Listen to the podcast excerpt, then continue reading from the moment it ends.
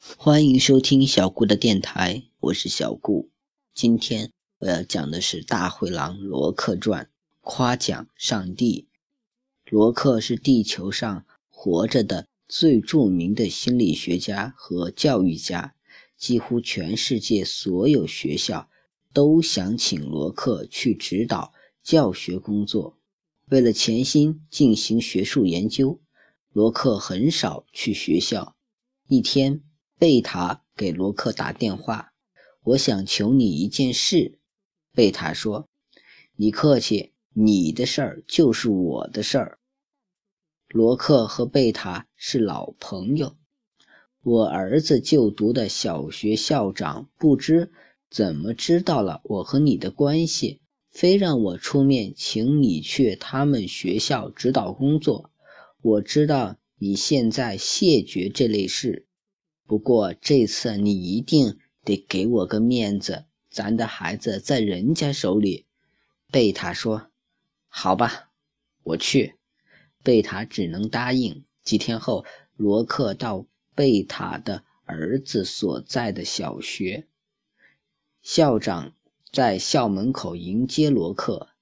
校门口上方挂着横幅，上书“热烈欢迎著名教育家罗克教授莅临我校指导工作”。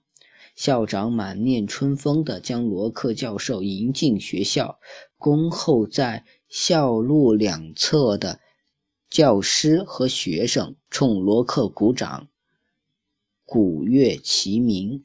罗克脸发热，他。每逢经历这种场面，都感到不自在。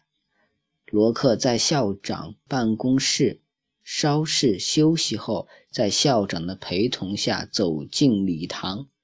全校师生整齐地坐在礼堂里，准备聆听罗克的教诲。罗克讲话，他是为了贝塔的儿子讲话。都说您的眼力很准，您看我们学校。哪些学生是天才？校长想在罗克的指导下重点培养尖子。这个、这个，还有这个。罗克指给校长看他认为的五个天才。全校师生都看罗克指的五个学生。校长怀疑自己的眼睛，因为罗克指的。五个学生都属于成绩平平的中流生，他们是天才。校长再确认，罗克肯定的点头。一年后，贝塔给罗克打电话，那校长让我转告你说，你的眼力太准了。你指出的五个学生现在的学习成绩是学校的前五名，我算服了你。罗克了，你是货真价实的教育家。”贝塔发自肺腑地说。“实话告诉你，那天我是随意指了五个学生，我根本没看他们，连是男是女我都不知道。”罗克大笑。“那怎么会这么凑巧？这就是赏识的巨大作用。”如果我当时指了另外五个学生，现在该学生的前五名肯定是他们。原来如此，有道理。不是有道理，是绝对真理。你经常夸你的孩子吗？嗯，不经常。你不是一个合格的爸爸。合格的爸爸每天都会夸奖孩子一次以上。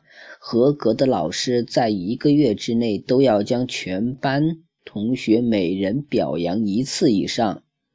我，我送你一句话，不是我说的，是捷克教育家夸梅纽的名言：像尊敬上帝一样尊敬孩子。像尊敬上帝一样尊敬孩子，贝塔感到振奋。我现在就去尊敬上帝。贝塔顾不上挂电话，他争分夺秒的去儿子的房间，往死里夸他。好了，夸奖上帝的这个故事就到这里结束了。希望大家能多多支持小顾的电台，支持小顾的微信公众号和个人微信号吧。谢谢大家的收听了。